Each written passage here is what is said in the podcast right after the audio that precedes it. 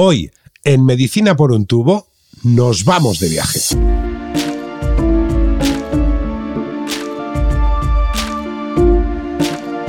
Bienvenidos a Medicina por un tubo, el podcast de Roche España en el que le ponemos voz a la salud.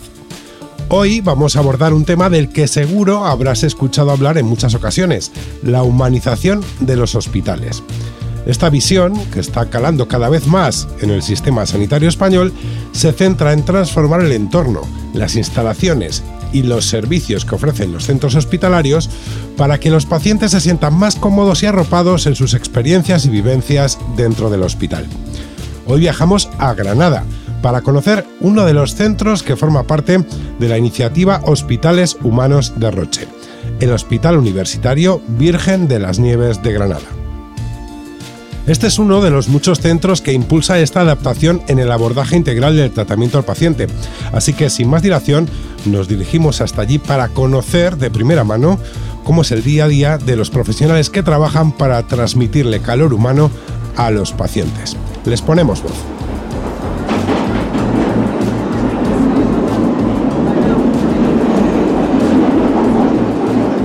En Granada, muy cerca de la estación de tren, se encuentra el Hospital Universitario Virgen de las Nieves. Aquí trabajan con una premisa básica, mirar al paciente a la cara, escucharle, atenderle y cogerle la mano, ya que esto puede ser una medicina muy valiosa en el objetivo de la recuperación. María Ángeles García, directora gerente, es quien nos recibe. Así nos cuenta cómo trabajan en este hospital para impulsar la humanización en la asistencia sanitaria. Con ella conocemos cuál es el sentido de todas las acciones que se desarrollan dentro del centro. En el Hospital Virgen de las Nieves de Granada estamos trabajando el tema de la humanización tanto eh, con un sentimiento de pertenencia vertical como transversal. Es muy importante para nosotros difundir la humanización en un hospital de tercer nivel y referente en muchas patologías, tanto dentro de la provincia de Granada como en la parte de Andalucía Oriental e incluso de Occidental.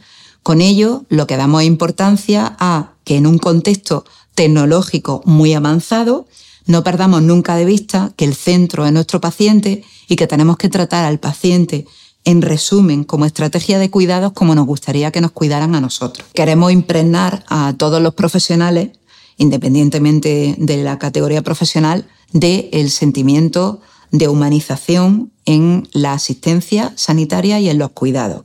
Ese sentimiento que tienen de humanizar tanto médicos como enfermeras hace que el paciente esté más integrado en un ámbito de confort mucho más cálido, mucho más cercano y mucho más emocional que lo que es una asistencia sanitaria meramente dicha.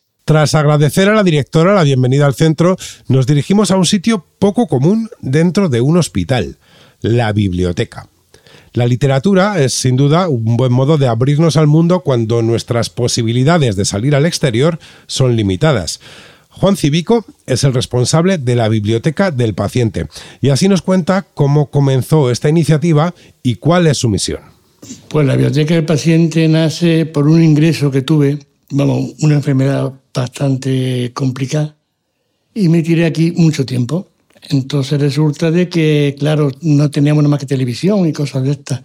Entonces los compañeros pues sabían que me gustaba a mí leer y me traían libros y entonces yo lo metía debajo de la cama, iba leyendo, empecé a investigar y bueno, nuestra misión es simplemente acercar la lectura a personas que están, eh, tanto personas lectoras en su casa como personas que no han leído muchas veces nunca y en cuanto lo prueban, cuando voy con el cuestionario, todo, casi todo el mundo coge y pregunta, ¿van a venir esta tarde otra vez?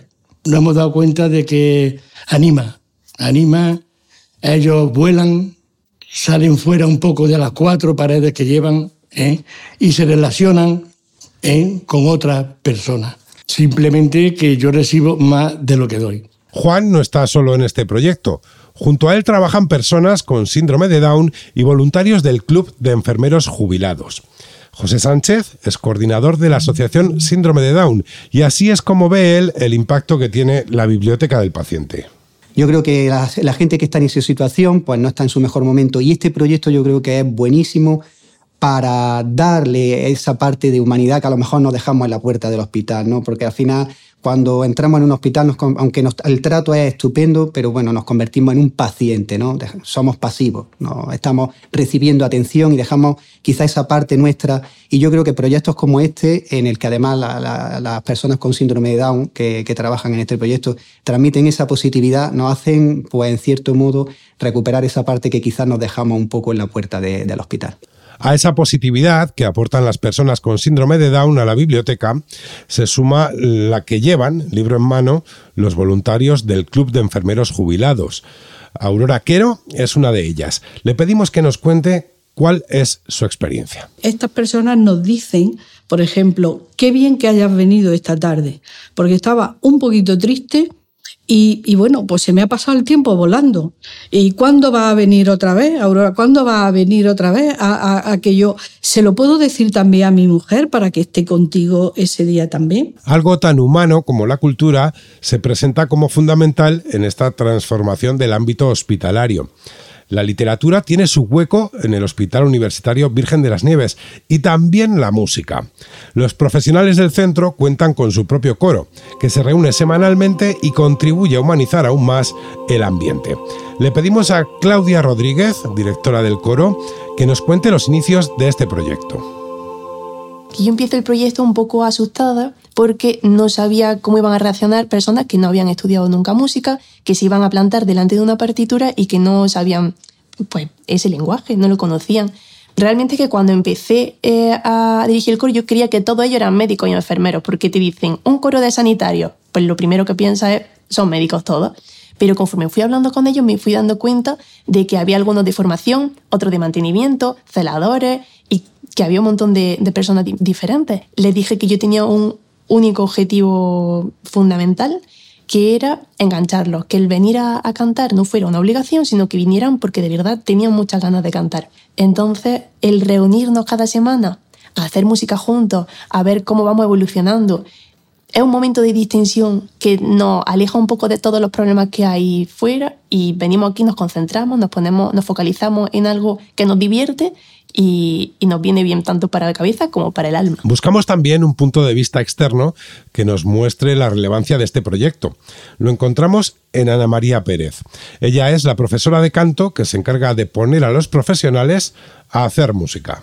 La importancia del proyecto para mí, desde mi punto de vista, gran importancia a muchos niveles. El primero es para los propios profesionales que, se convierten en coralistas cuando, cuando vienen al coro, ¿no? porque ellos eh, pues ya está, encuentran ese momento, digamos, de, separación del trabajo con, la experiencia musical, ¿no? en la que hay que estar totalmente concentrado en eso. Y a nivel de un hospital, pues yo no, la verdad es que no me habría imaginado que, este proyecto pudiera surgir en un hospital. Pero desde luego hay gente con, muchísimas ganas y el coro está bien nutrido, hay, bastante, bastante gente y, le da una, nueva dimensión al concepto del hospital. ¿Y cómo valoran los profesionales esta iniciativa? Tenemos a mano a uno de ellos, Luis Indalecio Romero, que esto es lo que nos cuenta sobre su participación en el coro. La gente es perfecta. Yo, yo estoy muy cómodo allí. Yo, yo eh, me alegra mucho cuando, cuando día el miércoles y, voy para allá. Yo esto que una vez me, equivoqué ya estaba una hora antes aquí, de, que me gusta mi hecho, que está aquí. La gente es fenomenal y, yo me encuentro muy, muy, muy a gusto con ella.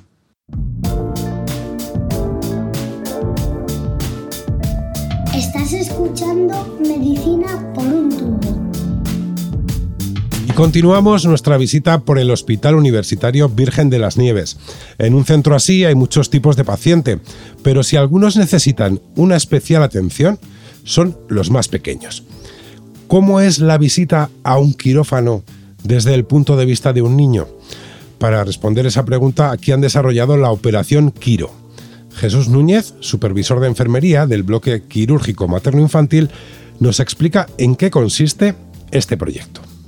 Operación Quiro, el quirófano a través de los ojos de un niño, es un proyecto conjunto con los alumnos de un colegio de Granada, el Colegio de la Asunción, y nuestro servicio, el quirófano del materno-infantil. Consiste en la elaboración de un cuento explicativo de las distintas fases por las que pasa el niño cuando es operado. A modo de juego, el niño y la familia van a conocer en los espacios del hospital, los profesionales que se van a encontrar en él y, se van a familiarizar con todo el proceso quirúrgico. El día a día pues es fundamental. Mm, ahí nos estamos dando cuenta de que, de que tenemos una herramienta para, para disminuir esa ansiedad prequirúrgica. Primero con esa preparación preoperatoria y luego distracción. En quirófano jugamos mucho con la distracción, puesto que hay momentos eh, complicados de separación de los padres, el momento que lo vamos a dormir.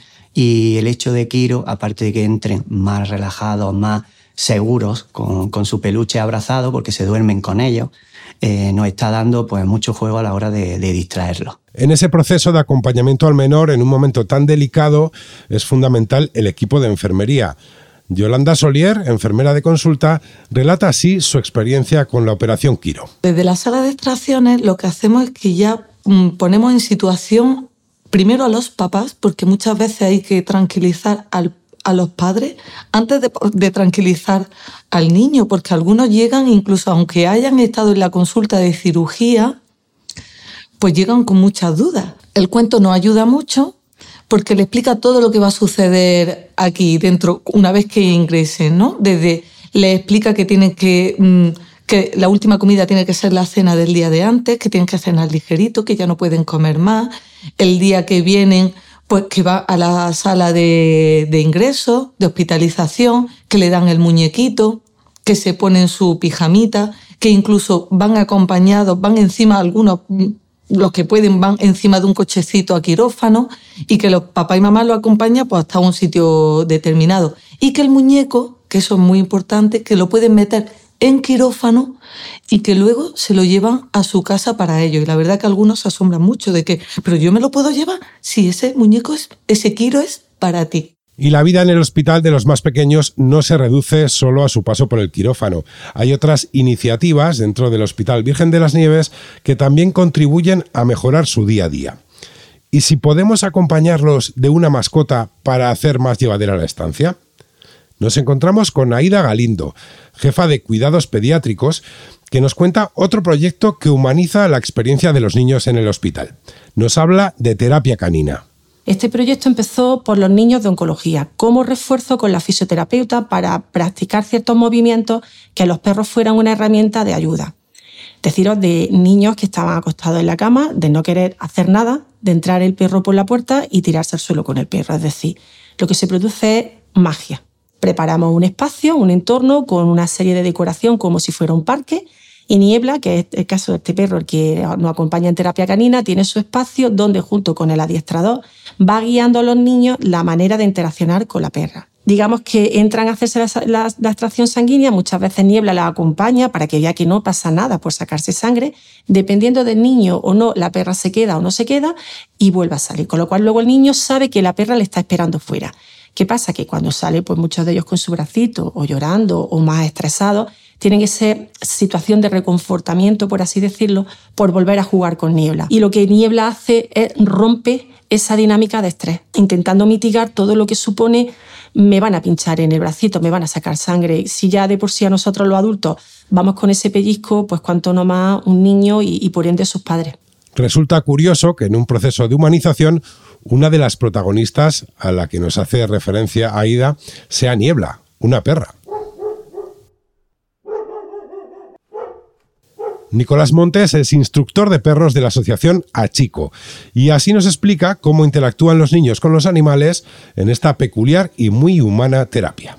Lo que intentamos hacer es que eh, en diferentes actividades que tenemos, eh, los niños pasen un buen rato. Tenemos diferentes actividades como puede ser cepillar al perro, le damos el desayuno, que le damos el desayuno con una cucharita, eh, disfrazamos al perro con diferentes disfraces para que el niño esté centrado en el animal y no esté pensando en lo que tiene a posteriori, que es que le saquen sangre o que tiene una intervención o que mm, va a venir algún médico. La parte emocional es muy importante y creo que con nuestros perros cuando llegamos al hospital esa parte emocional la cubrimos muy bien porque eh, ese día ya es especial para los niños y están deseando que lleguen los martes, que es cuando venimos, para, que, para ver a Niebla o para ver a Rufino, a Peca, a Garbanzo con los diferentes perros que, que trabajamos. Salimos del área dedicada a los más pequeños y nos dirigimos a una unidad clave en cualquier centro hospitalario, la UCI. Allí nos recibe José Miguel Pérez, jefe de sección. Él nos introduce así la importancia de la humanización en un área donde cuidar al paciente adquiere especial relevancia. Bueno, la unidad de cuidado intensivo es un espacio donde la gente no viene a morir. ¿eh? El 80% de los pacientes que ingresamos los sacamos adelante. Desde hace años venimos trabajando en estrategias que permitan disminuir la situación de ansiedad y sufrimiento de nuestros pacientes y de nuestros familiares. Estrategias que, con la atención a la pandemia, que ha supuesto un impacto tremendo en el sistema sanitario, hemos tenido que adaptar. Hemos aprendido de esas estrategias cuáles a futuro, ahora que ya tenemos la pandemia controlada, podemos seguir manteniendo. Trabajamos en medicina intensiva o cuidados intensivos, entonces nosotros la palabra cuidado es que forma parte del cartel que pone delante de nuestras unidades y ese cuidar, insisto, es son tanto pacientes nuestros, los enfermos, como los familiares de esos enfermos. Y esa es la estrategia de comunicación y de humanización que hemos seguido antes, durante y después del COVID. En esta unidad de cuidados intensivos también nos encontramos con otra de las jefas de sección, María del Mar Jiménez, que nos cuenta algunos detalles que contribuyen a humanizar el entorno del paciente que llega a ella. A los pacientes, para que perciban el entorno como algo más cercano, les permitimos eh, tener objetos personales, por ejemplo, eh, una radio, por supuesto su teléfono móvil cuando el paciente está despierto, que tengan una tablet, que traigan un libro si les apetece, y una cosa que a mí me gustaría destacar es, eh, sobre todo pacientes ancianos, cuando les traen los dibujos de los nietos. Hemos tenido habitaciones en las que las paredes están empapeladas de dibujos con te quiero mucho abuelo, mm, ponte bien pronto, te echamos de menos. Y eso al paciente le crea un ambiente de confianza que creo que es muy importante. Yo recuerdo pacientes que en esa situación de insuficiencia respiratoria, donde mm, tenían un nivel de incertidumbre tremendo, donde no sabían qué iba a pasar con su vida, te cogían la mano porque era lo único que en ese momento tenían cerca. Y tú eras su familiar más cercano. Eso suponía una carga emocional muy importante para el paciente, pero también para nosotros.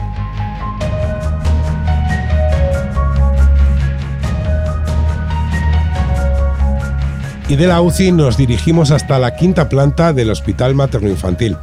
Allí se encuentra el Banco de Leche Materna. Se trata de algo más que un centro que recoge, procesa y dispensa leche. Aspira a ser un apoyo permanente para madres donantes y para madres y niños receptores. Nos acompaña en esta parte del recorrido Manuela Peña, neonatóloga.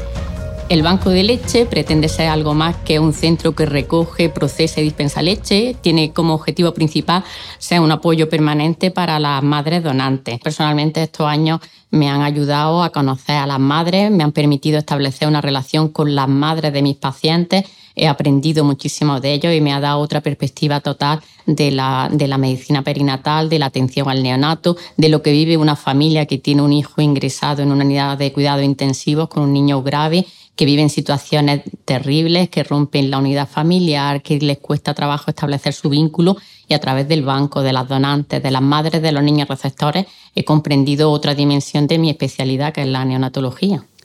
Y aquí también nos encontramos con una de las madres receptoras de este banco de leche materna, Rebeca García, y con una de las donantes, Alicia Framit. Así nos narran su experiencia. Yo no sabía para nada eh, que existía el banco de leche, es que ni me sonaba así lo digo, o yo no leí mucho toda la información que yo tenía, entonces de repente las enfermeras me dijeron, eh, ¿te gustaría que tu hijo, porque te preguntan, ¿no? Claro. Y digo, por supuesto, pero eso puede ser. dice, sí, sí, eh, puede ser, hay mujeres que donan, eh, vienen aquí al lactario.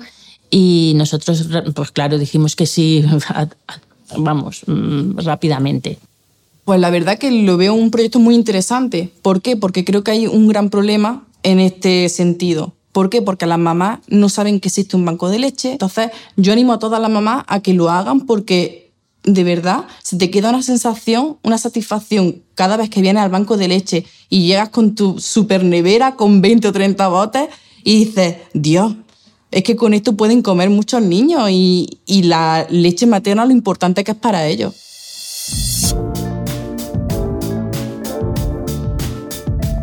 Estás escuchando Medicina por un tubo.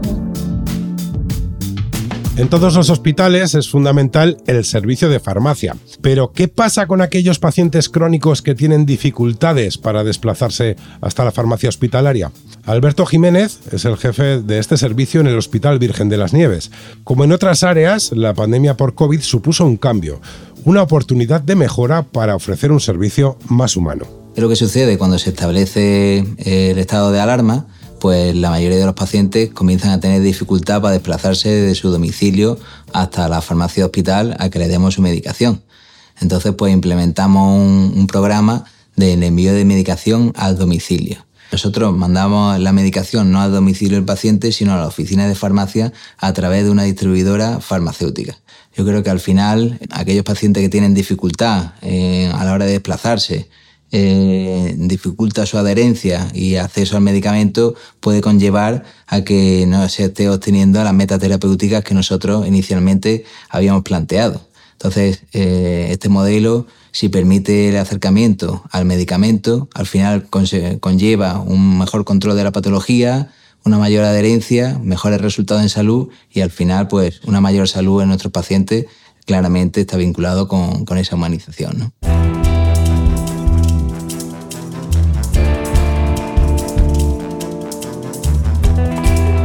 Pero no todos son servicios médicos o farmacéuticos en un hospital. El bienestar de los pacientes depende en gran medida de muchos otros departamentos que hacen su vida más fácil. Uno de ellos es el servicio de lavandería. En el Hospital Virgen de las Nieves de Granada este servicio también tiene un punto particular y también impulsa el lado más humano del centro, integrando como trabajadores a personas con discapacidad.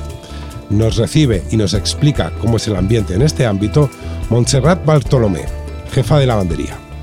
Nuestro proyecto es la integración de personas con discapacidad en el servicio de lavandería de Ilusión de las Nieves. El ambiente que hay con estos niños es tremendo, ¿no? Porque mm, derrochan mucho cariño y, la gente los, mm, casi le abraza para, darle fuerza, ¿no? Para darle positividad al trabajo. Eh, ellos le escriben cartas a las compañeras, les dicen todo lo que le quieren eh, que si, les gusta cómo son, que cómo se portan, en fin. Eh, la verdad es que hay un ambiente bonito. Trabajando, la gente trabaja porque es un sitio donde se trabaja mucho, pero felices, están contentos.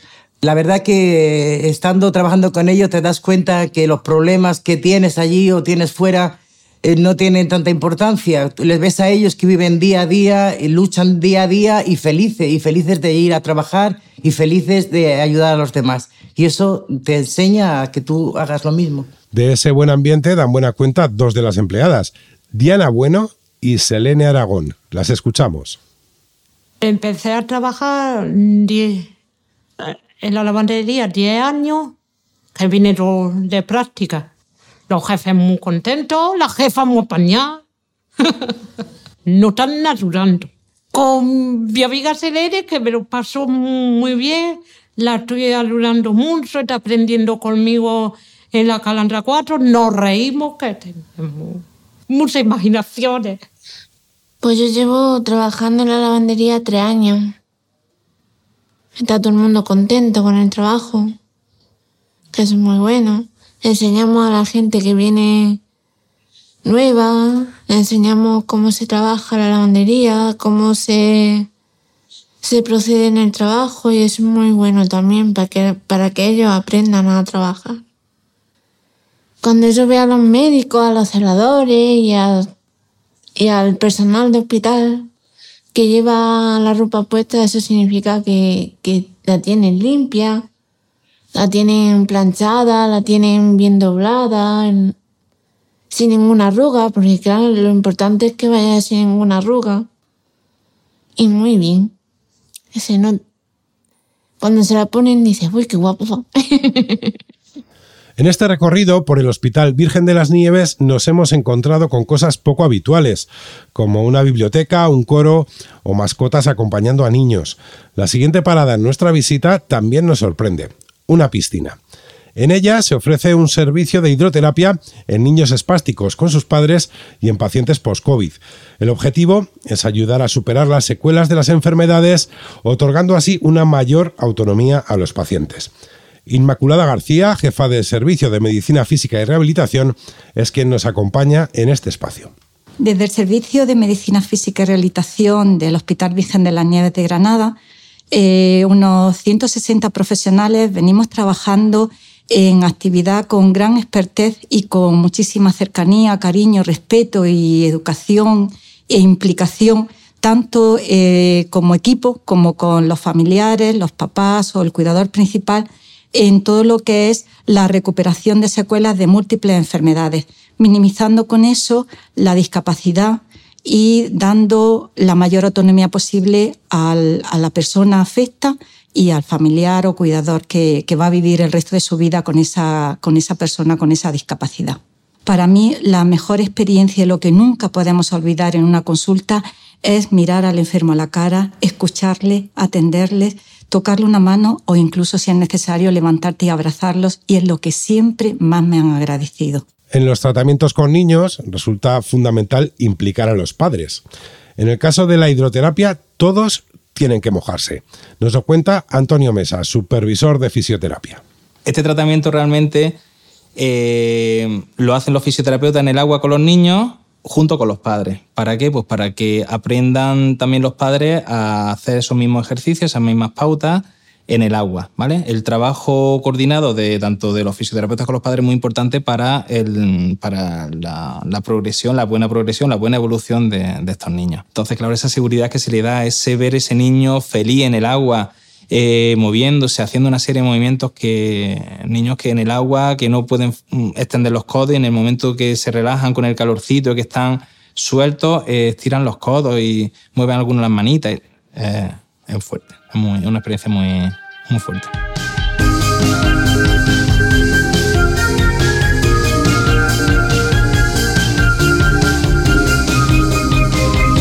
La humanización en este hospital se extiende por cada edificio, por cada planta. En pacientes con lesión medular, por ejemplo, el abordaje del tratamiento también tiene un lado humano que no solo se centra en la recuperación física, sino que también tiene en cuenta los aspectos psicológicos. Nos lo cuenta Ángela Ríos, supervisora de hospitalización de rehabilitación. Me gustaría contribuir a la, a, la, difusión del proyecto que estamos llevando a cabo en humanización de cuidados con los pacientes de lesión medular. Nuestra unidad, dirigida por la doctora Inmaculada Monte, desde hace ya muchos años y con un gran grupo de profesionales, eh, sí venimos atendiendo de manera integral a todos nuestros pacientes, porque se tiene en cuenta no solamente el aspecto de la rehabilitación física, sino también el psicológico. Entonces eh, es, es fundamental nuestro trato con el paciente, ese trato amable, cercano, ese trato en el que se tiene en cuenta todas las necesidades del paciente, con una escucha activa. Esta guía de buenas prácticas lo que nos va a poder dar es la oportunidad de trabajar de forma eh, protocolizada, por así decirlo, para que no se nos escape nada en esa atención tan importante que es la que tenemos que darle al paciente con lesión medular. Un paciente que, que sufre, un paciente que con ese difícil afrontamiento que tiene, no solo desde la hospitalización, sino incluso después de su casa, pues podamos ayudarle de la mejor manera posible, con, esa, con ese trato cercano y con ese trato de esa relación de ayuda tan importante para que ellos puedan salir adelante. Cada paciente es distinto y humanizar las distintas experiencias requiere de distintos acercamientos. En el Hospital Virgen de las Nieves también ponen foco en los pacientes oncológicos adolescentes, aquellos que no son ni niños ni adultos, pero también requieren de una atención específica. Es Lucía Castillo, subdirectora médica y oncóloga, quien nos explica cómo se relacionan con ellos. Comienza un proyecto en el que los oncólogos médicos empezamos a desplazarnos a ver pacientes a valorar pacientes eh, adolescentes, no solo de nuestras plantas de hospitalización, a los que movemos a las plantas de pediatría, sino a los propios de pediatría.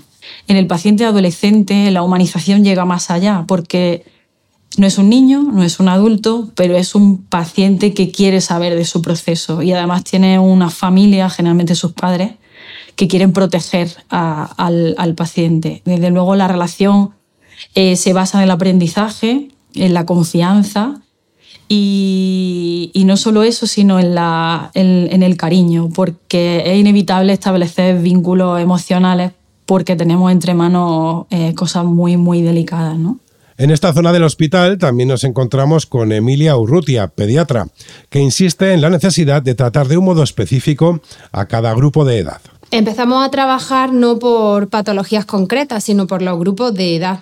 Eh, por ejemplo, los niños que tienen 13, 14 años tienen unas necesidades y los que son un poquito más mayores tienen otras. Es necesario eh, acordar eh, cómo se va a tratar estos pacientes, qué protocolos se van a utilizar, qué medidas de soporte. Como ya estoy diciendo, es muy distinto a lo que tienen tanto los niños como los adultos. por eso es importante tratar de acuerdo a, a grupos de edad específicos. ¿Y cómo se percibe ese trato especializado a los adolescentes? Ponemos atención en lo que nos cuenta la madre de un paciente, Cristina Ramírez. Yo como madre eh, me sentía también muy acogida. Yo eh, era mi hijo adolescente y, también tenía la necesidad de, de, sentirme unida a él, cerca de él y ayudándole. Porque al ser adolescentes ellos quieren independencia y por supuesto se le daba, pero también se acurrucaban como un perrito y, necesitaban el cariño de, los padres, de que estuviéramos nosotros cerquita, ¿no? Y a nosotras, como padres, nos resultó mm, muy fácil con esos vínculos que él estableció con todo su equipo médico, pero también estábamos nosotros dentro. Y, fue gratificante y muy cómodo de llevar. Hablábamos de la importancia de tratar de un modo adecuado a cada tipo de paciente y de ámbitos concretos en los que la humanización cobra especial relevancia. Esto sucede también en el caso de aquellas personas que sufren trastornos en la conducta alimentaria. También en este caso, en el Hospital Virgen de las Nieves, se hace hincapié en el lado humano. Nos lo explica Yolanda Mejías, directora de enfermería y doctora en salud mental. La unidad de trastornos de la conducta alimentaria está configurada con dos eh, dispositivos diferentes, ¿no? Uno que es el hospital de día, donde las pacientes van ambulatoriamente, y otro es la unidad de hospitalización. Los factores que llevan a padecer esta patología es multifactorial. Hay muchos, principalmente se habla de personas muy autoexigentes consigo mismas, ¿no? Y que tienen eh, unos cánones de belleza también mm, que no son muy objetivos ni realistas son pacientes que dejan de comer, por un lado, o también pueden ser pacientes que comen de manera compulsiva también. Luego utilizan medidas eh, para paliar esa compulsión de alimentación. Una eh, forma de trabajar que tenemos en salud mental es el fomentar las actividades grupales. Las actividades grupales acompañadas además por los profesionales directamente porque de esta manera interactuamos mejor con ellos y también las relaciones que se facilitan entre los pacientes eh, mejoran su parte más, compartiendo aspectos de su patología, mejora desde luego también su resultado final. Estoy convencida que una asistencia humanizada es la mejor medicina que podemos aplicar. Claro que tenemos que estar ayudados por otros temas, ¿no? pero sin esta base no progresarían los demás tampoco, las demás intervenciones que se hacen. Algunas de las pacientes de las que habla Yolanda pasan solo por el hospital de día, pero en otros casos es necesaria la hospitalización. Elena García es una de las enfermeras especialistas en salud mental que les atiende allí. Nos cuenta la importancia de la continuidad en el tratamiento con la unidad de día. El objetivo del área de hospitalización es eh, ingresan porque tienen un peso que está en riesgo la vida. Entonces el, objetivo es renutrir, realimentar y bueno, también no solo eh, engordar, digamos, ¿no? Eh, también se trata de que empiecen a tener una relación con la comida más sana y, y eso tiene una continuidad con el hospital de día. son dos, dos, servicios que se solapan y es muy importante que no haya eh, que haya una continuidad entre los dos. En hospitalización salen con un peso em, suficiente para continuar el tratamiento. Quiero decir con esto que allí, que en hospitalización no ves una mejoría ni una curación, sino, un, eh, sino que cogen el peso suficiente para continuar. Entonces, en el hospital de día es donde ves realmente cómo mejoran y cómo se van Em, volviendo a la, vida, recuperando autonomía y es mucho más gratificante aunque la hospitalización también tiene una parte muy bonita, ¿no? Ellas entran muy graves y salen sanas. Y también cada, cada unidad tiene lo, lo suyo.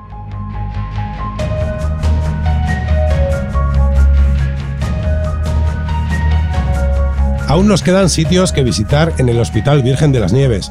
Volvemos a pasarnos por el edificio materno-infantil. Allí nos encontramos con una nueva sorpresa, una caja llena de humanidad para quienes pasan por un momento vital especialmente difícil. Escuchamos a Inmaculada García, subdirectora de Enfermería y Matrona. Ella nos cuenta qué es la caja de recuerdos tras la pérdida perinatal. Nos viene la idea desde Gran Bretaña en Gran Bretaña existía la caja de recuerdo. Ellos tienen una forma de elaborarla y nosotros quisimos elaborarla a nivel de nuestro hospital. Y lo que ponemos en esa cajita es un gorrito de recién nacido, que es el mismo que se pone aquí a los recién nacidos cuando nacen, una, una primera camisetilla, un primer pañal, y le damos la opción de que ellos guarden cualquier cosa, por ejemplo, la ecografía, un registro que se han hecho, cualquier circunstancia. Siempre, siempre informamos a los padres de esta opción y ellos son los que deciden. También es cierto que tenemos mucha historia detrás de papás que en un principio han dicho que no y luego cuando han llegado a casa y han encontrado el nido vacío, vacío, vacío completamente y cuando llegan a la casa no encuentran nada y no tienen dónde recordar, agarrarse a ese recuerdo porque tenían expectativas sobre su hijo o su hija y esas expectativas se han cambiado. Marta Martín, otra de las matronas, nos recuerda la importancia del apoyo a los padres en un momento tan duro como el duelo. Eso es el primer paso para luego hacer que el duelo se desarrolle de forma positiva.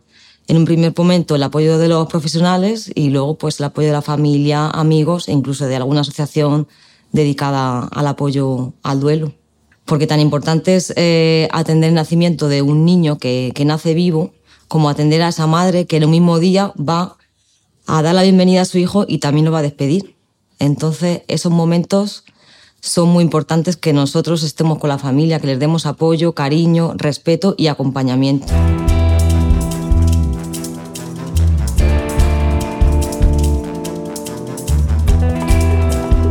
Nuestra visita a Granada acaba en el servicio de dermatología del Hospital Virgen de las Nieves, donde su plan de humanización también tiene un gran peso específico. Nos lo cuenta Salvador Arias, jefe de servicio.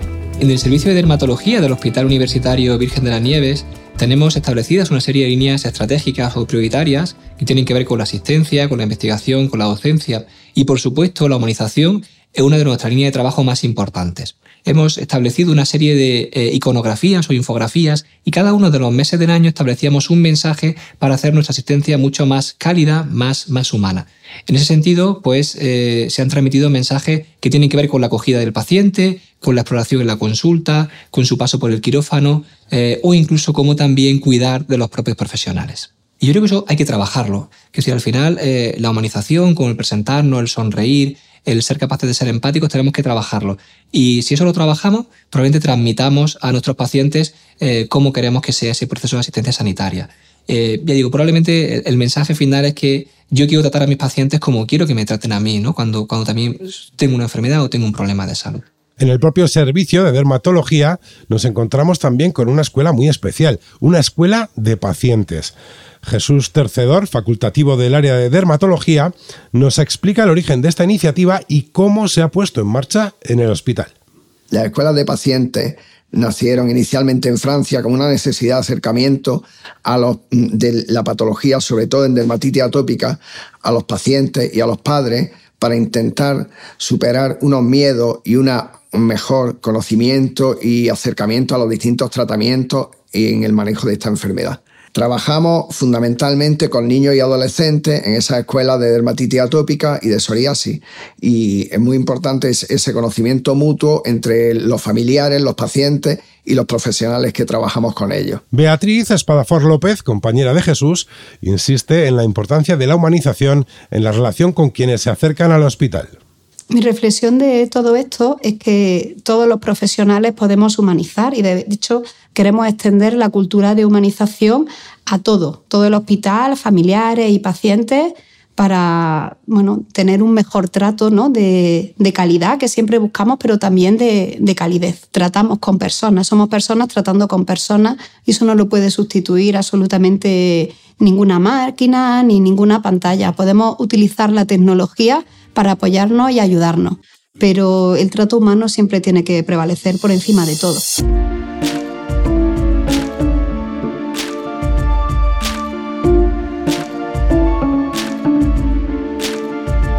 En esta intensa visita al Hospital Virgen de las Nieves de Granada le hemos puesto voz a quienes trabajan para humanizar la atención sanitaria.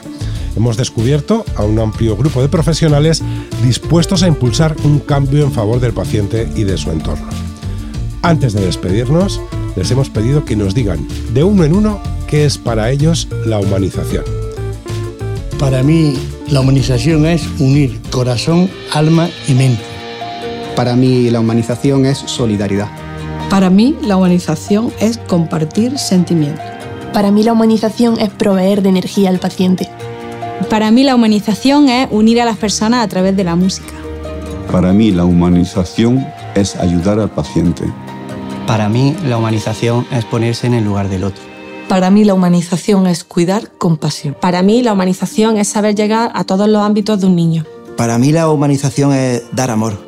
Para mí, la humanización es acompañar y dar el amor incondicional. Para mí, la humanización es cuidar.